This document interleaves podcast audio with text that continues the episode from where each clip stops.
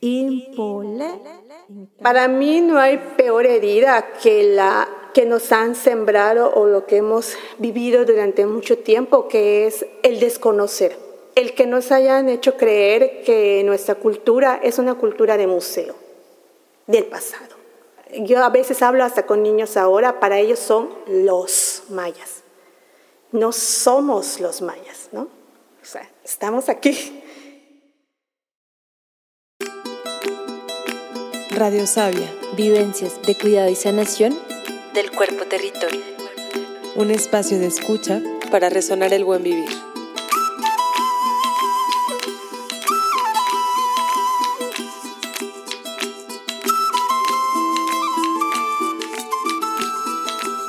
Esta temporada 2 estaremos escuchando relatos y prácticas desde las voces de mujeres defensoras territoriales, sanadoras comunitarias y guardianas de conocimientos ancestrales. Testimonios de resistencia, cuidado colectivo y esperanza que lideran, aconsejan e inspiran un tejido social abundante y diverso. Yo soy Maitika Virama. Yo soy Daniela Fonten y juntas les estaremos guiando en esta travesía.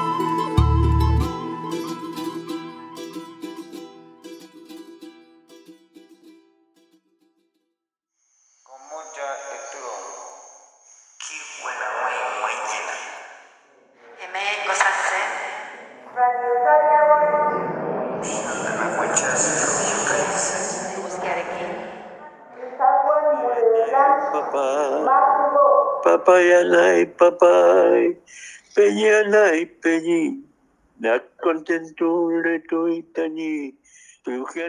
papay, papayay papay. ¿Recuerdan cuáles fueron sus primeras palabras? ¿En qué lengua? ¿Cuántas lenguas hablaban en su hogar? Si hicieran un dibujo de su cuerpo, ¿en dónde ubicarían cada lengua con la que han tenido contacto en su vida? lenguas que han escuchado en medios o que han conocido en un viaje o a través de alguna persona. ¿Cuál estaría en la garganta? ¿Cuál en los pies? ¿Quizás alguna en el corazón?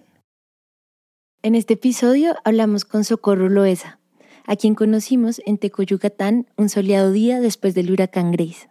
Apenas la conocimos, nos acogió con su palabra de consejo sobre la lucha por la identidad cultural, el teatro comunitario en lengua maya y con dulzura nos compartió algunas leyendas de la región.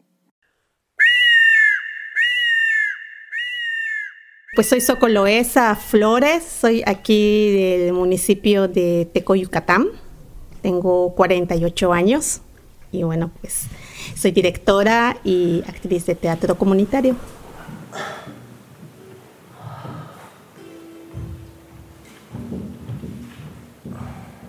Cuando tuve la oportunidad de estudiar en esta escuela, la Escuela Superior de Artes de Yucatán, lo que yo dije fue eso. Yo soy de aquí, yo quiero profesionalizarme, quiero tener herramientas para poder regresar a Tecó y hacer teatro comunitario y en lengua maya, y que hable sobre los temas del pueblo maya. Antes de entrar a la escuela, tuve una experiencia de participar en un festival de teatro en lengua maya. Entonces, participar en, esa, en ese festival para, para mí fue así como que el otro lado de la cara de, de, la moneda del teatro, ¿no? Después de hacer ese teatro de zarzuela, de sainete, musicales y todo esto, el otro lado de hacer teatro en lengua maya, de hablar sobre el pueblo maya, sus problemáticas y todo eso, entonces para mí fue igual como el, otro decir, wow, dices, mira, hay grupos que lo están haciendo y yo quiero hacer eso. Y el director no era algo que, que quisiera trabajar, ¿no? De hecho, cuando nos presentamos en ese festival, era su primera obra de teatro totalmente en lengua maya. Y era mi primera participación en una obra de teatro totalmente en lengua maya. Y también eso a mí me enfrentó a decir, ¿por qué no hablo lengua maya? Si lo entiendo, si mis abuelos lo hablan, ¿por qué? Decía yo. Y durante ese trabajo de montaje me dediqué a reconstruir de nuevo mi lengua. Llegué y le dije a mi familia solo maya, chen maya, eh, para poder construir la obra, ¿no?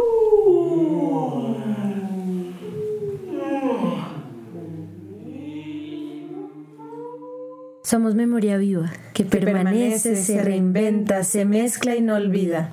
Nos ponemos en escena en nuestras, lenguas, nuestros bailes, nuestros cantos. Nos convoca el hacer, el hablar, el compartir.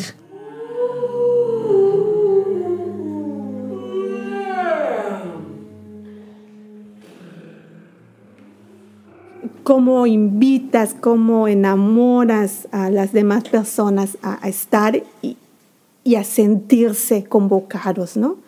Para mí, de alguna manera, todos los días, cada vez que voy a dar un taller o voy a dar una obra, es como reiniciar otra vez y decir que, cómo te acercas, cómo llegas o qué, voy a, qué se puede hacer, ¿no?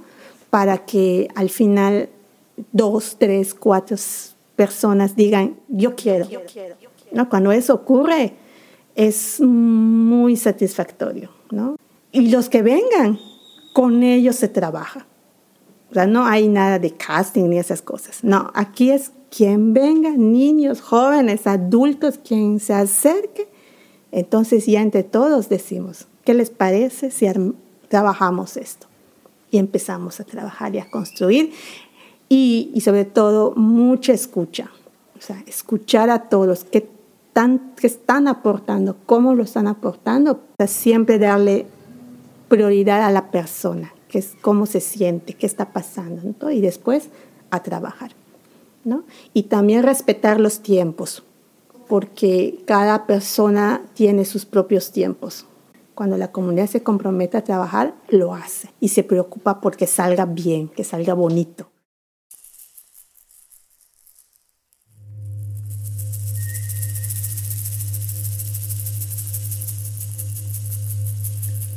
Prestar atención a lo sutil y sus señales abre el camino a otras formas de entendimiento que nos recuerdan que hay quienes han habitado y cuidado el territorio desde mucho antes que nosotros.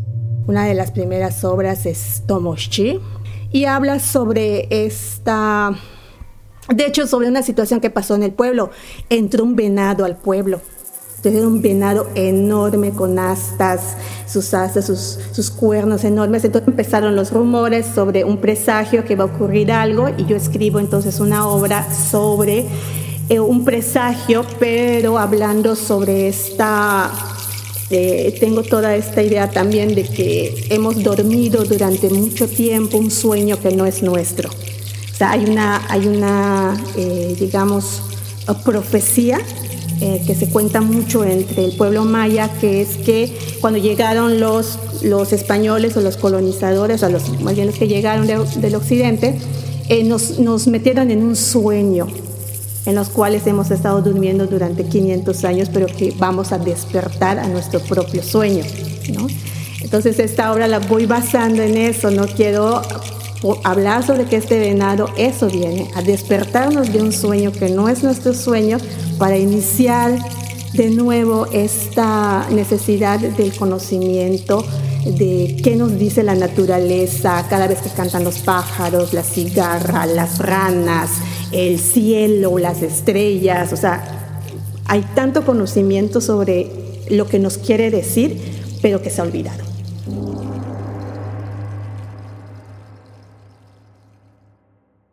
Para mí es importante la tradición oral y también reflexionar sobre la tradición oral. Porque si bien la tradición oral es ese conocimiento que nuestros abuelos y abuelas nos han mantenido hasta estos días con nosotros, también hay que reflexionar sobre aquella tradición oral o sobre aquellas narrativas que nos han inculcado como una narrativa discriminatoria, de miedo y de de querer alejarnos de signos o símbolos importantes para nosotros. El muy común aquí en Yucatán, cuando llegas y ves una ceiba, un yashche, lo primero que se piensa es la ishtabay, la mujer mala, la mujer pecadora, la mujer que pierde a los hombres y que, y que nace de la ceiba. Eso no es verdad. A veces conocemos una sola versión de la historia y es esta narrativa dominante la que referencia nuestro movimiento en el mundo. Nosotras creemos en las perspectivas plurales, que permiten imaginar y actuar de formas diversas. Para lograr esto necesitamos múltiples fuentes. ¿Qué historias te contaron sobre el lugar que habitas? ¿Quién te las contó? La ceiba es un árbol sagrado, es un árbol que conecta el inframundo, digamos, el Xibalbá, el, el con, con, nuestros, con nuestro gran cosmos y que nos sustenta de alguna manera en nuestra vida, ¿no? Esta narrativa de la mujer mala, la mujer que pierde, la mujer, ¿no? De meter ese miedo, es otra narrativa también y esto no viene de nuestra tradición oral de nuestros abuelos y abuelas, ha sido implantado. Y así hay muchas narrativas. Por eso no solamente hay que tomar una historia que pueda ser útil para hablar de la cultura, de una cultura, sino hay que, hay que reflexionarla.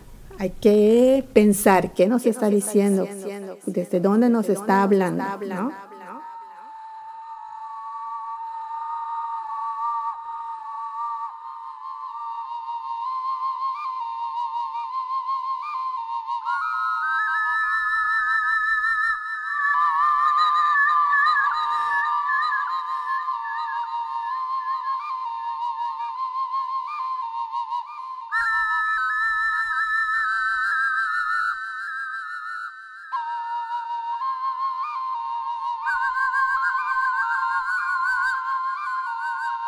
El pueblo me sostiene a mí. Yo soy la que está de tiempo completo, inmersa en todo esto. Y lo que yo trato de crear es un espacio en donde los que deseen hacer teatro comunitario se acerquen con la seguridad de que lo van a disfrutar y que van a poder compartir lo que ellos saben. No se puede escribir un guion, un diálogo y entregarlo si lo aprende. ¿Te acuerdas, niña? Ah. Chenupit. Chenupit. Ah, bueno, entonces vamos a, a enseñarle a las demás. Entonces va así. Es San Samal. San Samal. Ándale. San Samal. San Samal. Tiene que surgir desde ellas, desde ellos, qué quieren decir, cómo lo quieren decir. Una como la facilitadora de, este espacio pues busca las herramientas para que se dé. Yo desde que entendí por qué no estaba inmersa en, en, toda lo que era mi cultura y por qué no, estaba, no lo tenía en cuenta, era porque el sistema me lo había negado de alguna manera en la educación, en la sociedad. En ningún otro lado se habla la lengua, en mi trabajo, en la escuela no se habla, solo en mi casa pero tampoco era un espacio en donde me ayudaran a, hablarlo, ¿no? Entonces yo decía, tiene que haber un espacio en donde, en donde esto ocurra. Entonces tengo actores que no hablan maya, pero con actores que hablan maya y entre ellos empieza a generarse también esta necesidad de oírlo en maya y, decir algunas frases en maya y empezar también su proceso. Porque algo también tiene, tenemos que estar conscientes no se les puede obligar. El que uno quiera retomar su cultura, su lengua, tiene que nacer de una, de una necesidad. Así fue conmigo. Lo necesité. Cuando sentí la necesidad, no sé, algo pasó. Como que explotó algo en mi cerebro y, y, en mi mente, algo así. Y dije, claro, si yo lo entiendo, yo puedo. Y, y empezó a fluir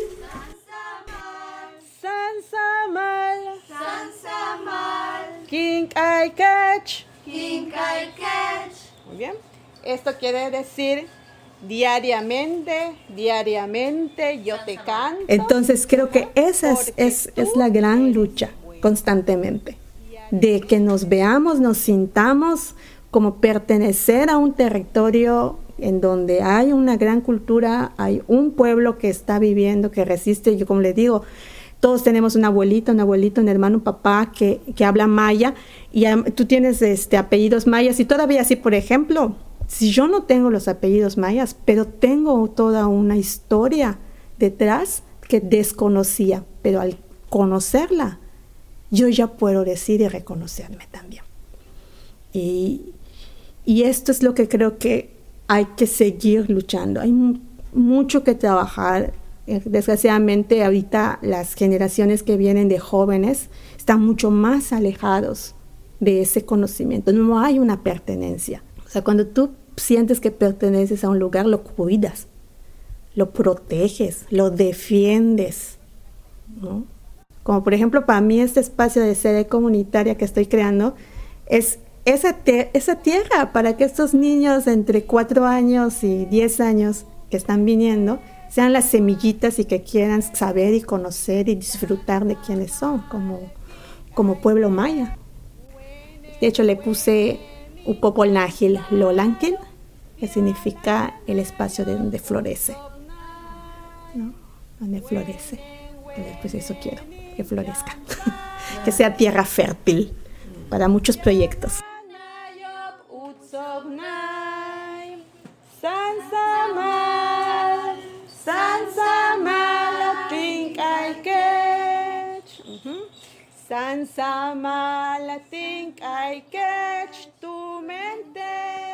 En los territorios hay necesidades colectivas que son difíciles de nombrar y al pasar de voz en voz se transforman y resisten en el tiempo. Para las mujeres, las leyendas pueden ser historias que condenan o liberan, depende de cómo sean contadas. Soco narra la leyenda de la cabeza errante y propone la creación de espacios de juntanza y disfrute entre mujeres. Y el último trabajo que hice eh, antes de la pandemia que estuve moviendo, pues era la de las abuelas, Shuaipol, Shuaipol cabeza errante, y habla sobre la vida de las abuelas, sobre, sobre cómo ellas tuvieron que dejar muchas cosas por ser madres, porque en ese entonces ellas, para ser, eh, al casarse, pues dejaban de ir a bailar o dejaban de hacer, de hecho, de ir a la escuela, muchas de ellas dejaron de ir a la escuela. Entonces, digamos de alguna manera que esta obra era como para ellas eh, buscar de nuevo esta cabeza, porque la obra está basada en una leyenda, la, la cuento así brevemente. La leyenda es de una mujer que es bruja, que todas las noches se quita la cabeza y se pone la cabeza de un animal y se va a hacer de sus travesuras. Pero el marido se da cuenta y entonces la castiga. Le dicen que le ponga sal al cuello y cuando ella quiere regresar, ya no puede. Entonces el cuerpo es enterrado y la cabeza se queda vagando.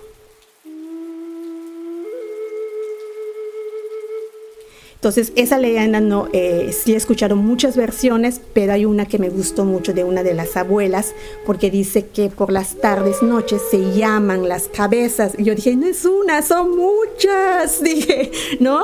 Eh, y dice ella, sí, se llaman y se escucha cuando se oyen los, las copas de los árboles, que se escuchan como si estuvieran volando pájaros y todo, son ellas que se están juntando para irse a divertirse, ¿no? Pues para mí la imagen era muy hermosa y, yo decía, claro, somos nosotras, las mujeres que siempre nos han mantenido como que en este cuerpo enterrado, sin, querer aflorar nuestra sensibilidad, ¿no? El, el desearnos a nosotras mismas como mujeres. Eh, decía doña Justina, dice, sí, es que mi abuela nos contaba que por las tardes, cuando empieza a bajar el sol, dice, se ve así como penitas, no sabe si es día o si es va a amanecer o va a anochecer, empiezas a escuchar el aleteo, el, el movimiento de las, de las ramas, de las copas de los árboles, y empiezan a escucharse, marot, marot, marot, marot, como un canto de pájaro, pero marot. Y se veían entonces como solamente el aire. Entonces decía que eran todas estas cabezas que se están reuniendo de las mujeres, esas shuai, brujas.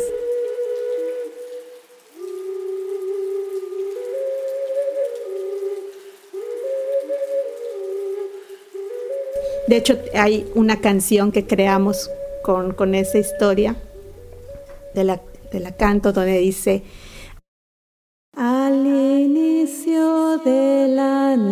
las cabezas quieren contar.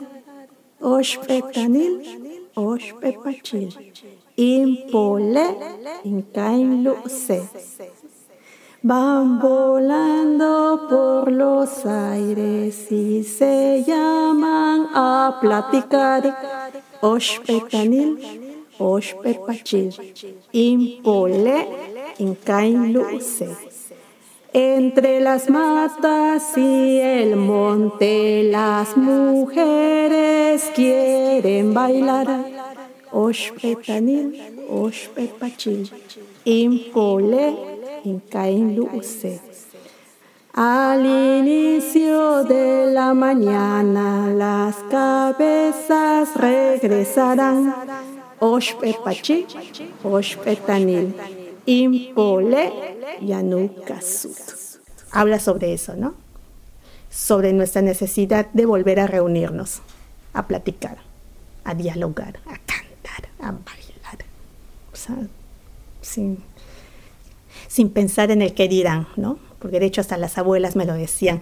Ay, ahí me dijo mi vecina que estoy loca, que por qué estoy haciendo esas cosas, ¿no? El hacer lo que te gusta también te pueden considerar una bruja, porque, porque haces lo que comúnmente no se hace ¿no? dentro de una sociedad. Y las brujas están mal vistas. Acuerpamos a las personas y comunidades que sostienen en el presente procesos de revitalización y enseñanza de lenguas nativas. La resistencia al monocultivo lingüístico permite el traspaso de sentires y saberes plurales. Gracias y fuerza fuerza.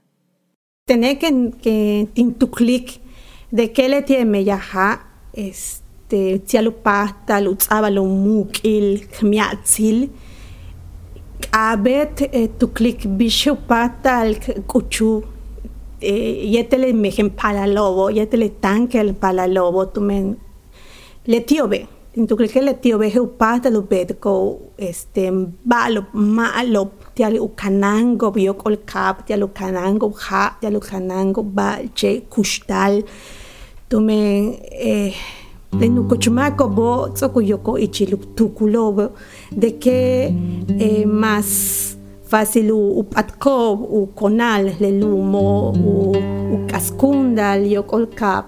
Entonces, wa kupah del inatskimbao, tile mejen pala lobo, ya tele tanque el pala lobo, kupah tal yantal, le tie mash, yanu kanandik, yanu tsai kumuk, il tial mau petal, tulaka.